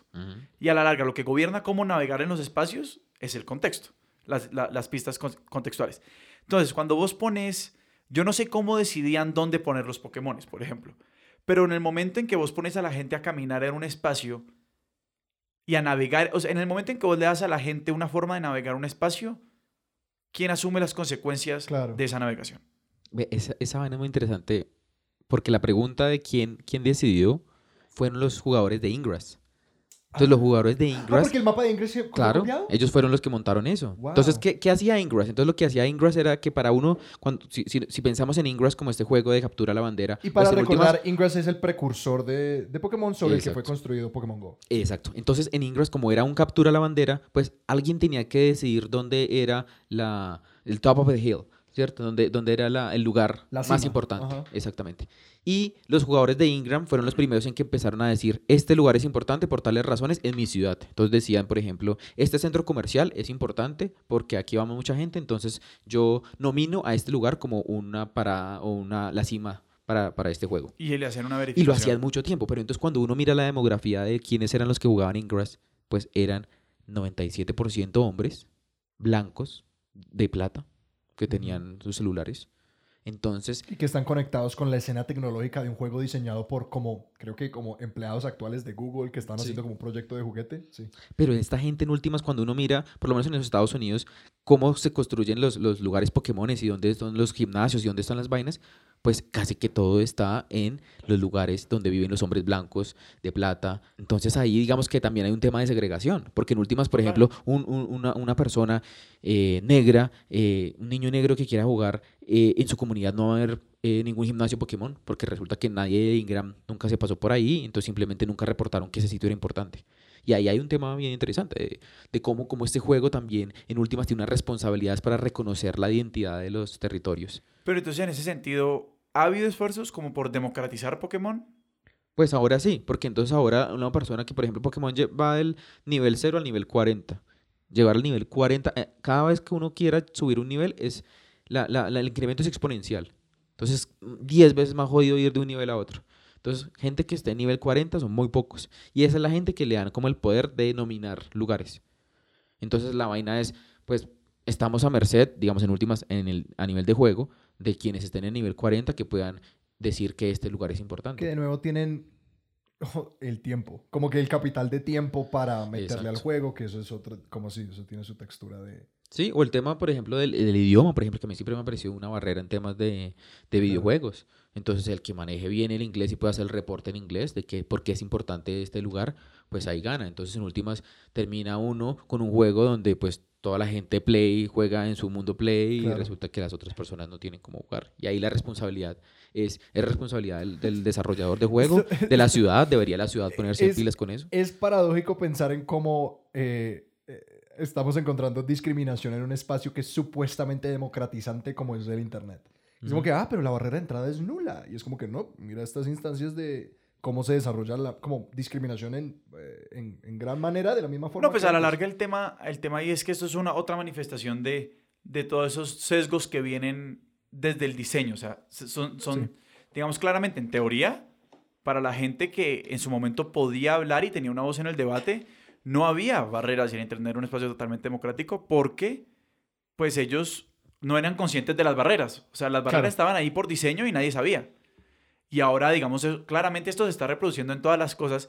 Digamos, a mí hay, hay dos aristas de- de- del tema de, de- la realidad aumentada y, y de cómo, qué quiere decir Pokémon sobre el futuro que me, que me, me aterran, o sea, no sé, no sé cómo sentirme un poquito.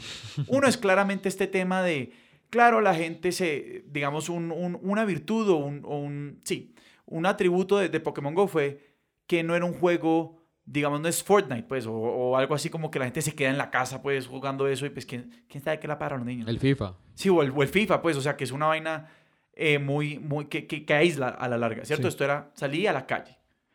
Pero, obviamente, también tiene este componente de todos estos botones y recursos y herramientas que usan estos juegos para capturar tu atención. Y para ponerte a jugar, para mantenerte jugando. ¿Y qué quiere decir eso, digamos, para, la- como, digamos, la, la, la... Cardona, por favor, traducime. Gamification.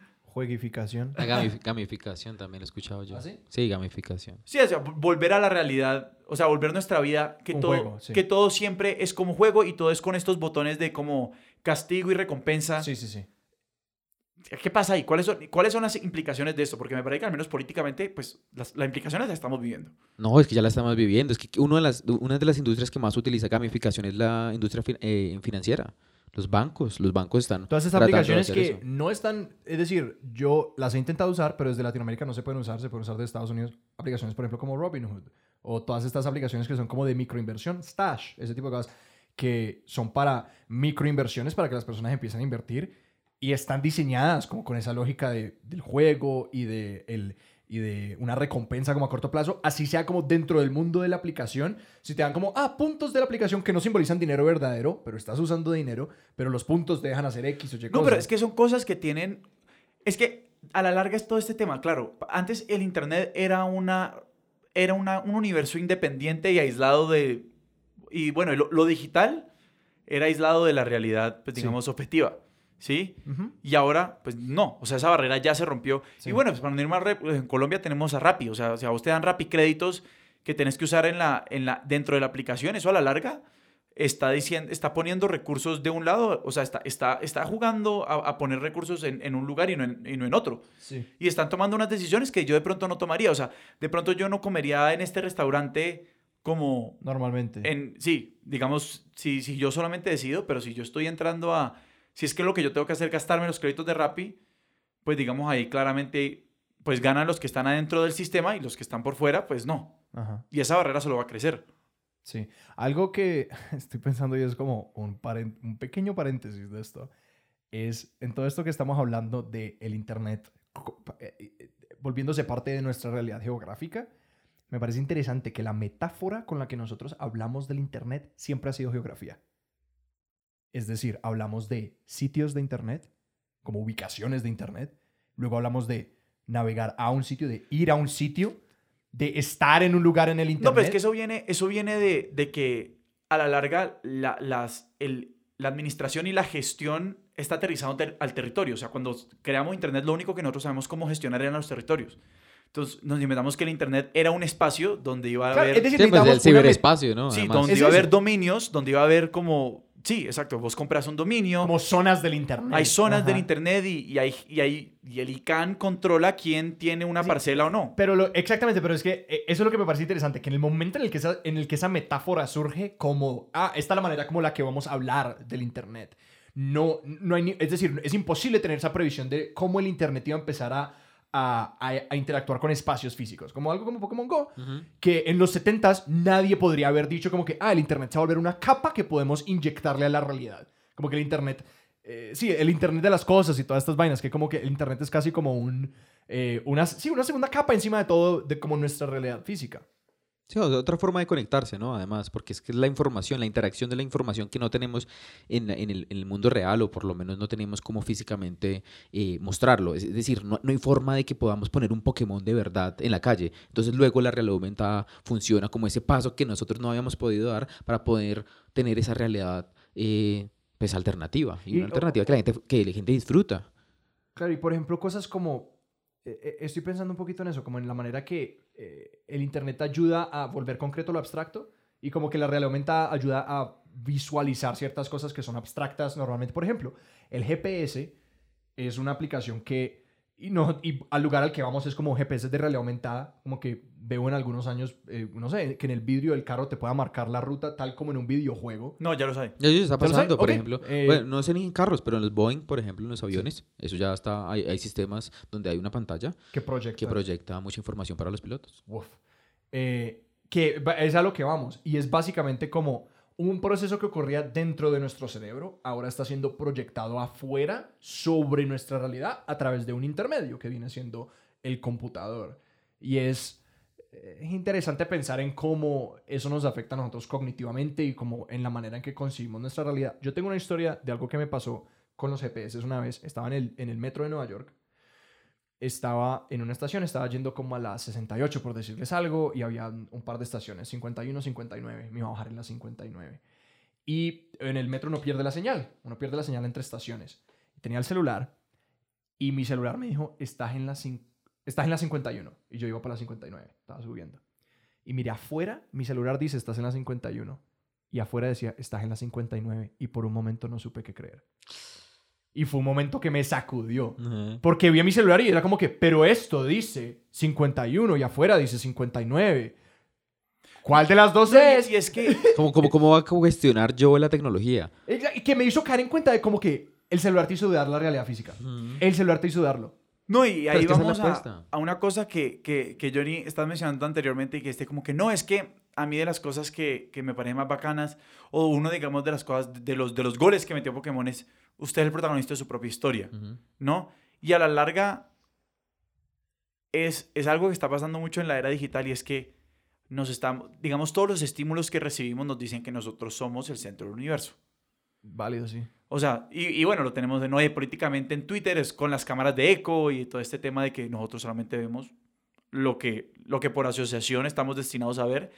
Y por eso también como todas esas reacciones de indignación y rabia cuando simplemente decís como, bueno, pero en el mundo real está pasando esto, pero adentro de esta vaina está pasando otra cosa. Y eso, o sea, y eso es que eso tiene, digamos, el, un, estoy tratando de formular esta idea, es que como que uno de los grandes conflictos de hacer esta reconciliación entre, entre qué significa el mundo digital ahora que está mucho más inmiscuido, digamos, en los asuntos de la vida real, si se quiere, es que había muchos acuerdos implícitos de qué era lo real y de, digamos, de qué era lo que con nosotros íbamos a, a, a navegar el universo. Y estamos en momentos en los que esos acuerdos se rompen cada vez más y se rompen de manera más rutinaria. O sea, el hecho, Sí, sí. o sea, ver 51 y 59 y decir como, ¿Cuál de las dos? Ajá. yo tengo que entrar a adjudicar esto, es, bueno, a la larga es un peso grande a, a los ciudadanos, a las personas normales, pues. Y pues por otro lado es crear muchas más oportunidades para el conflicto de las cuales ya hay. Sí. Pero es que esa, por ejemplo, es uno de, las, de los temas interesantes con Twitter.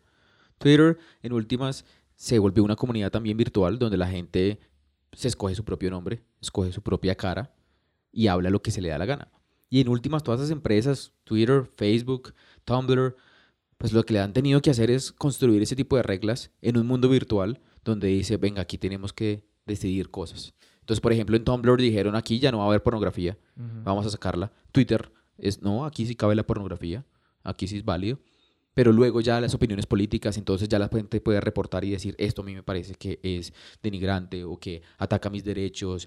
O luego uno va y mira que el presidente de, Estados Unidos, Donald Trump, habla con el presidente de Twitter para decirle, es que yo creo que su plataforma está restringiendo a las personas que están apoyándome a mí políticamente. Entonces, claro, hay unos conflictos que son duros, que son Hay- duros y que nos, no estamos preparados. Y, y hay otra cosa de que mucha gente está hablando de que Twitter debería ser regulado como una entidad pública, como una utilidad pública.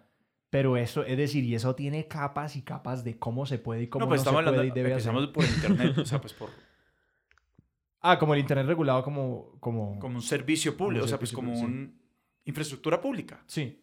Pero es decir, como que Twitter como, como una empresa privada y como una operación privada que ya ha adquirido el tamaño de plataforma de conversación de que se usa para política, se usa para esto, de que la gente ya está empezando a decir, ok, ¿en qué momento el gobierno mete la mano y, y regula eso como un espacio público y no como una entidad privada cuando se convierte casi que en un recurso público? Que, que es, es decir, eso es un tema para desentramar con expertos. eh, No de sillón. No, exacto, más de, más de sillón, más que de sillón. Y- Eh, pues sí. Y ahí la otra vaina también interesante de la realidad es que Pokémon Go lo que hace es que la gente se meta en una, en una cultura donde, donde vive su propia realidad y donde tiene sus inversiones. Entonces, por ejemplo, uno ya empieza a decir, bueno, ¿yo qué voy a hacer con estas 10 kilómetros que me voy a caminar? Voy a gastarlos en tales o aquellos. Y entonces construyo un poco de planes que normalmente no los construiría si no es porque vivo en otra realidad también. Y esa es una apuesta que es interesante y es cómo entonces vamos a manejar las realidades virtuales, las realidades alternativas de las personas. Eh, hay, hay algo que he estado pensando en este tiempo que es algo que, eh, que un comentario que leí en algún momento sobre Black Mirror, esta serie americana, no, británica, no me acuerdo. Está en Netflix. Está en Netflix, que es básicamente ciencia ficción distópica todo esto. Es como ciencia ficción para asustar. Eh, y que alguien comentó, alguien hizo quedarme en cuenta de cómo eh, antes la ciencia ficción era sobre un futuro lejano.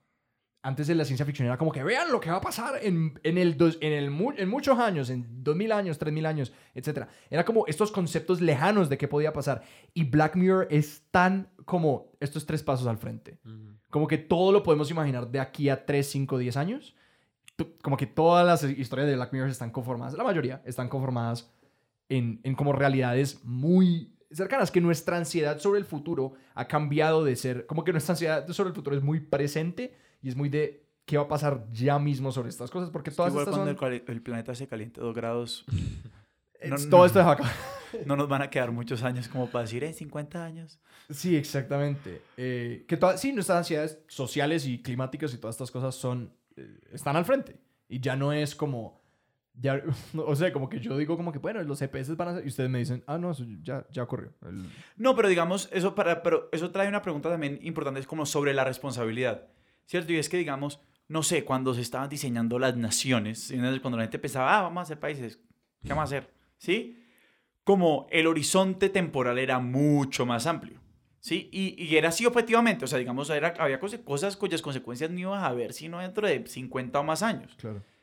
Entonces, digamos como que uno, el- a los 50 años, cuando, cuando las vainas salían mal y pues cuando decían, ah, pero estos manes sabían que esta vaina iba a durar 50 años y, y pues sí, porque eran manes, eh, esta, esta vaina va a durar 50 años y se va a caer o lo que sea, y pues uno decía como, no, pero bueno, pues esos manes no, no, no sabían, si me entendés, pues las catedrales de Europa las empezaron a construir, o sea, el domo, el domo de Florencia, esto es una historia que me, me parece, pues grandes infraestructuras de Europa que arrancaron a decir, ah, sí, esto va a tener una cúpula, no sabemos cómo hacer una cúpula, pero en 250 años, cuando estemos ya en la parte de la cúpula, seguramente sabremos, ¿sí? Pero es que un punto es como que decimos, es que esto es una cuestión de tres años, y no sabemos si vamos a saber. O sea, lo que estamos viendo es que, en- por un lado, digamos, el- nuestra velocidad de adaptación es mucho menor a la, a la velocidad del cambio, pero por otro lado es cuando, cuando, cuando vos ves consecuencias a los cinco años de crear algo, exacto, cuando los, los, los manes de Ingram, como dicen, este es un sitio importante, siguen tres años,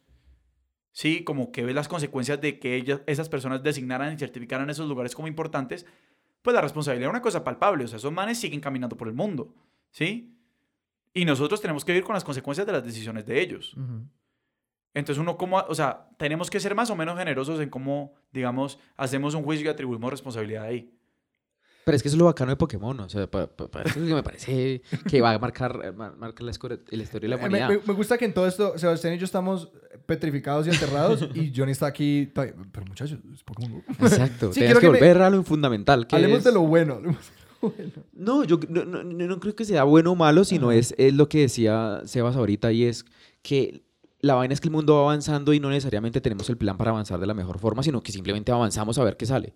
Sí, Va- va- vamos mirando en el camino a ver cómo es que se van haciendo las sí, pero cosas. una cosa era mirar a 200 años y otra cosa era mirar a 3. Ah, pues que no sabemos tampoco qué va a pasar. Pues sí. O sea, en últimas, por ejemplo, si uno mira eh, Volver al Futuro. Pues Sí. Volver al Futuro, digamos que sí predijo Skype, en teoría, pero, pero los autos voladores no están y no van a estar en un buen tiempo. Entonces, pues en últimas es parte del ejercicio humano de Vale. decir hacia dónde vamos y qué podría pasar si esto, si esto se diera o no. Entonces, Y- el caso y- de... alguien le pega y alguien no le pega. Exacto, sí, claro. alguien le va a pegar, alguien le va a pegar. No, pues eso es como la, la- es pura estadística. Si yo Sí. digo todos los días que el partido de hoy va a ganar A y no B, pues algún día le voy a pegar, sí, porque sí. eso es parte de la probabilidad también. Como, como ese- esa historia, de si pusieras eh, un millón de monos por un millón, como infinitos monos por infinitas horas con infinitas máquinas de escribir, alguien te escribe Hamlet. Sí, exacto. La, Sí. vaina del multiverso. En algún momento, en algún, en algún universo, algo está pasando.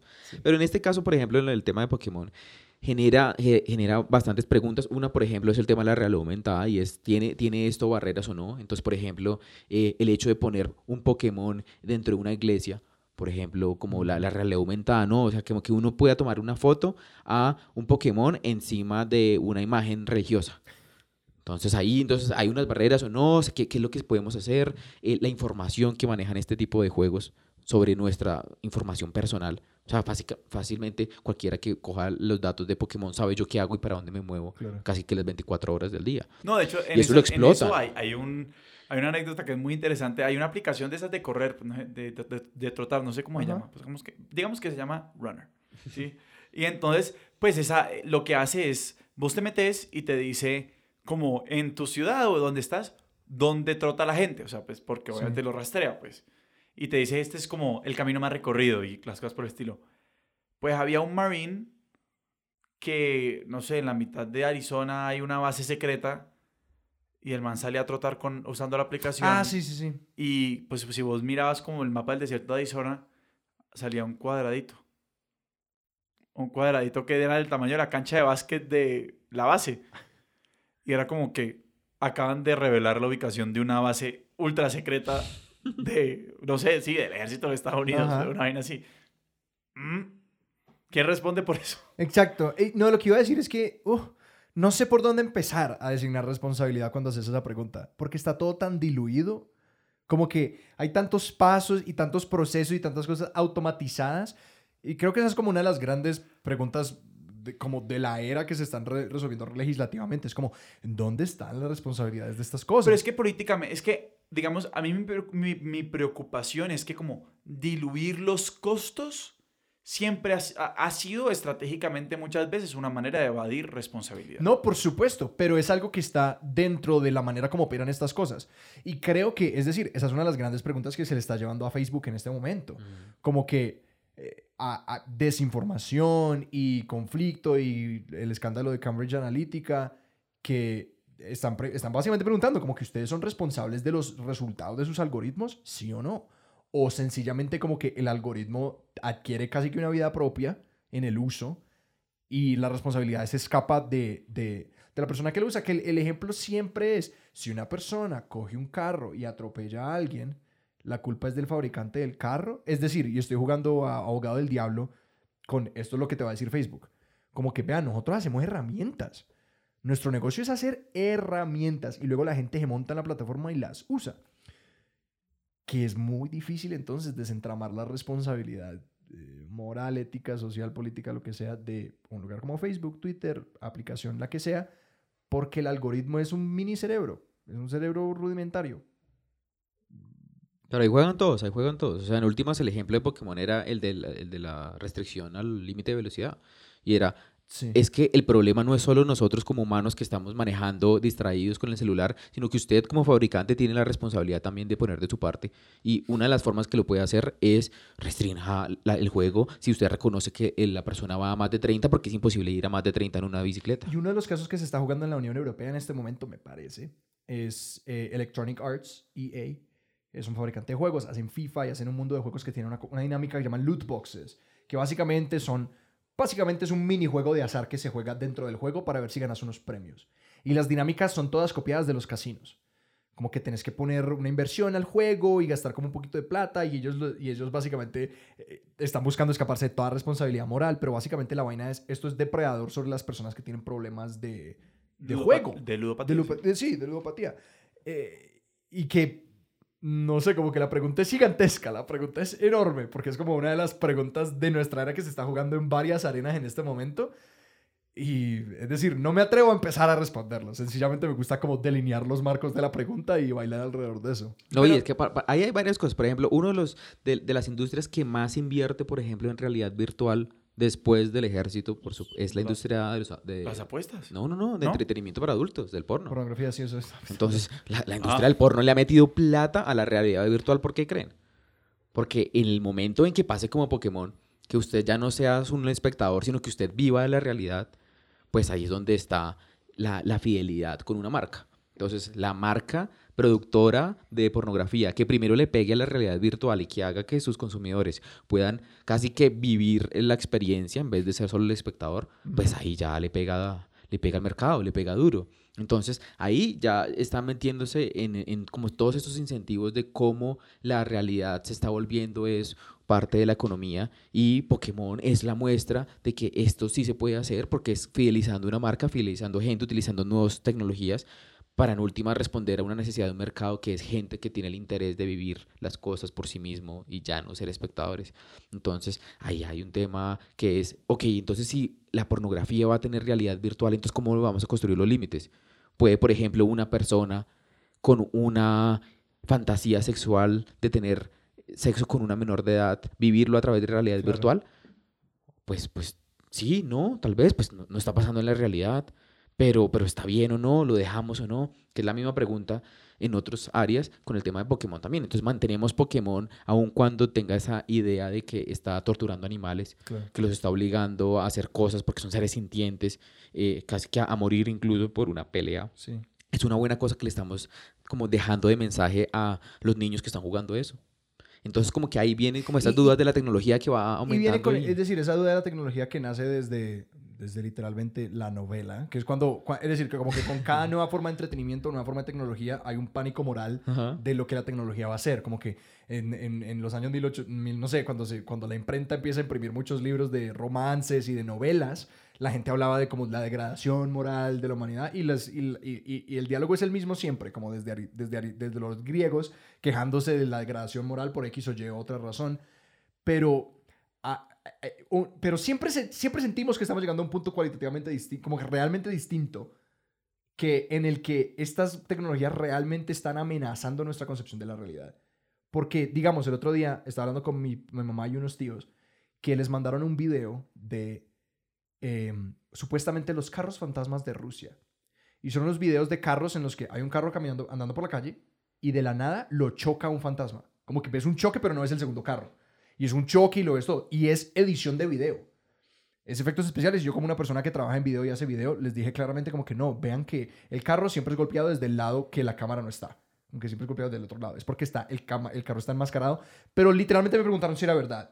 Un video que retaba las leyes de la física y de la, nuestra realidad, me preguntaron si era verdad. Entonces uno sí empieza a decir, esto realmente está retando lo que nosotros podemos creer que es cierto. El otro día me, montaron, me mostraron un video que me lo comí. Era una montaña rusa o pues es decir, una atracción.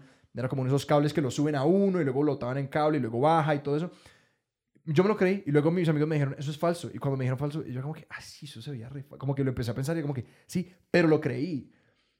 Entonces hay una parte de mí que se agarra de esa historia de los pánicos morales y dice como que esto no es diferente. Y hay otra parte de mí que ve esta evidencia de que me dice 59 y yo veo 51 y, y no me lo creo.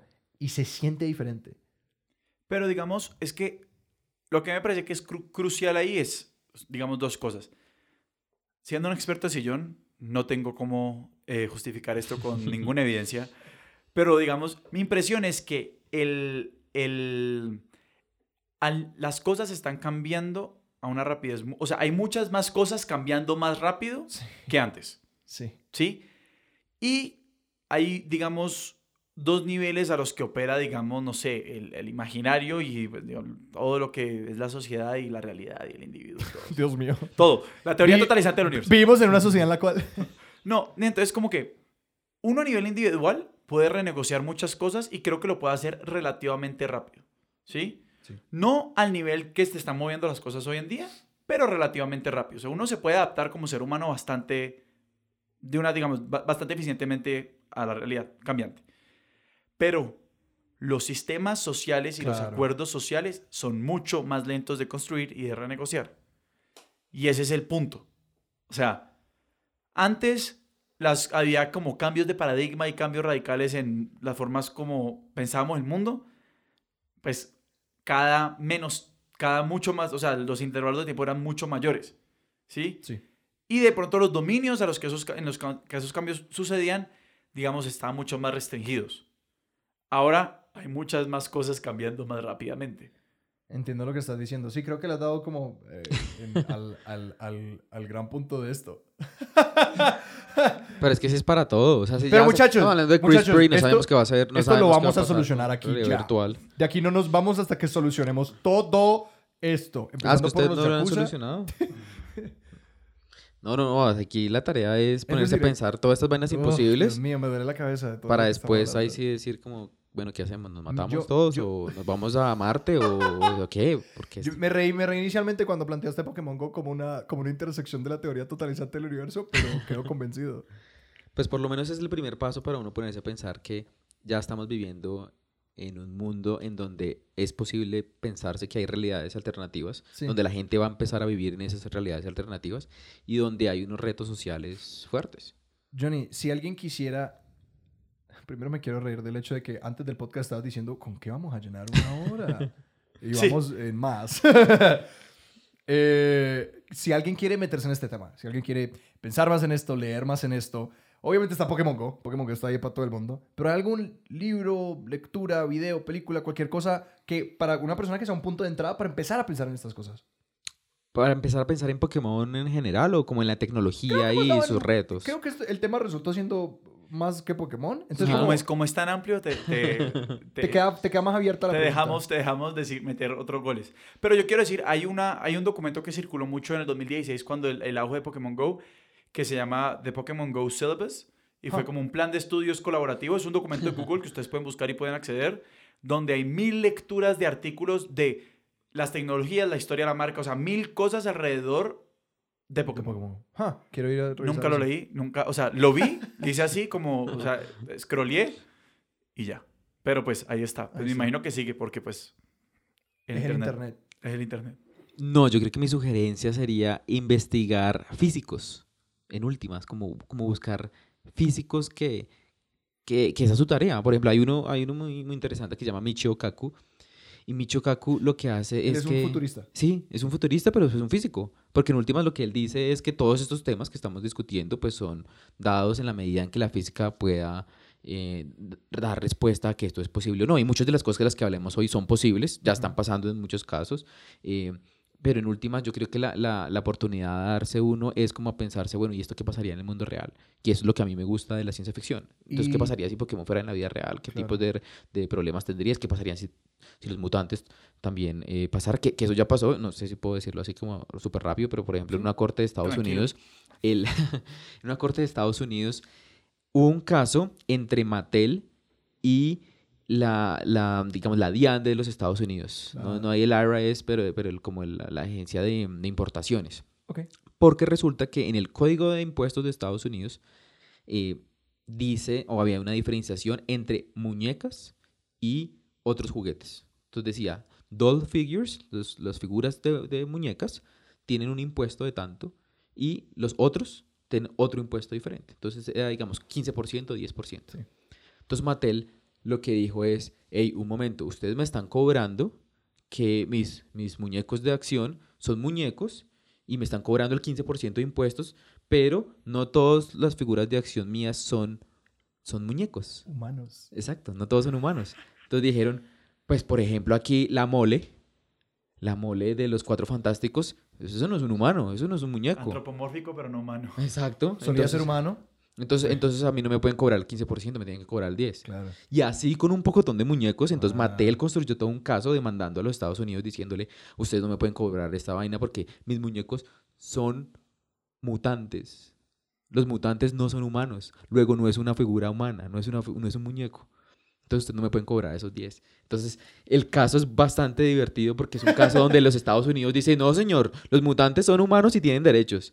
¡Oh! Esto es presente legal. Exacto, exacto. Entonces empiezan a hablar de, ese- de ese tema eh, que, que se escapa, digamos, de la realidad, pero pues es lo chévere de pensarse como la, la ciencia ficción, cómo impactan estas cosas, que puede que hoy no pase, pues, hoy no vamos a No, tener Pokémones. derecho hoy no vas a pues, tener mutantes. como ponen en evidencia como ese encuentro entre como formas de narrar el mundo y como que pues porque el derecho y la política pues y etcétera etcétera. Como sí, los, los grandes casos de derechos de animales y derechos son, son donde se encuentran estas dos visiones del mundo prácticamente Pero es que ya lo estamos viendo, pues, Ah, la sí, discusión sobre sí. los derechos de los ríos. De ¿Puede un río en tener derechos o no tiene derechos? En muchos países, incluyendo Colombia, que ya tenemos dos ríos, el río Atrato y el río Cauca, tienen derechos, son sujetos de derechos. En, el- en Nueva Zelanda, en la India, so- hay, digamos, ríos que tienen derechos. Y entonces la pregunta es, ah, pero entonces, ¿por qué nosotros estamos teniendo esas discusiones tan absurdas? No, pues es que son discusiones O- que se adelantan son- a retos son sociales. absurdas, o no Sí, exacto. Sí, exacto, sí. Y entonces Eh, el tema Pokémon es, es la misma vaina. Es como quien le interese, es como simplemente póngase a pensar, hombre, qué implicaciones tiene esa, ese, ese, digamos, mundos alternativos Y de en nuestro propio. Y de Micho Y Kaku. Micho Kaku. Si buscas Micho Kaku en YouTube, aparece el man, Aparece. Porque tiene muchas charlas, man, es un gran comunicador. ¿Algún libro, algún video en particular o lo dejamos en Micho Kaku? No, yo creo que ha- ha- hay, un tema también para los que estén interesados en el futuro. Es un libro de un profesor de Stanford, de la Facultad de Derecho, que se llama Hank Greeley, que se llama The End of Sex. ¿Ok? El fin del sexo. Exactamente. Y lo que habla es de las nuevas técnicas de reproducción que van a aparecer en los próximos 40 años y cómo esas nuevas formas de reproducción van a cambiar la forma como nosotros tenemos hijos y cómo nos entendemos como sociedad. Y suena que no es una lectura caliente. Es una lectura No es una lectura caliente, es una lectura con muchos temas de ADN, con muchos temas de ciencia, pero lo interesante es que la ciencia va más allá de la ciencia sola, como de, de, preguntarse la posibilidad biológica o física o química de algo, sino las implicaciones sociales de eso, que es lo que me parece más bacano, como que ojalá nosotros tuviéramos como ese interés de conectar la ficción y las ciencias naturales y las ciencias sociales como para poder empezarnos a hacer esas preguntas. Entonces la sugerencia es Micho Caco en YouTube y de nuevo Hank Greeley, The End of Sex, el fin del sexo, realmente se encuentra. Y si la gente quiere eh, verte o leerte a vos, ¿lo pueden hacer? Eh, sí, sí, me pueden seguir en Twitter en arroba harimetsu con H. muy, muy, la influencia japonesa también está ahí en Twitter. Eh, y ya, sobre todo en Twitter. En Instagram no pongo tantas cosas. Si nos quieren seguir en redes, estamos en expertosdesillón.com. Nuestro Twitter es expertosillón y nuestro Instagram es expertos de sillón. No olviden seguirnos por cualquier plataforma donde sea que escuchen sus podcasts y recomendárselo a mí. Eh, y pues nada, muchas gracias por estar con nosotros. Gracias, Johnny. Un placer. Muchas gracias a ustedes, muchachos. Muy buena la, la charla. Últimas desafía. Yo no pensaba que íbamos a llegar una, una Entonces, muy buena, muy buena. Estos es Expertos de Sillón. Yo soy Sebastián Rojas. Yo soy Alejandro Cardona. Hasta la próxima.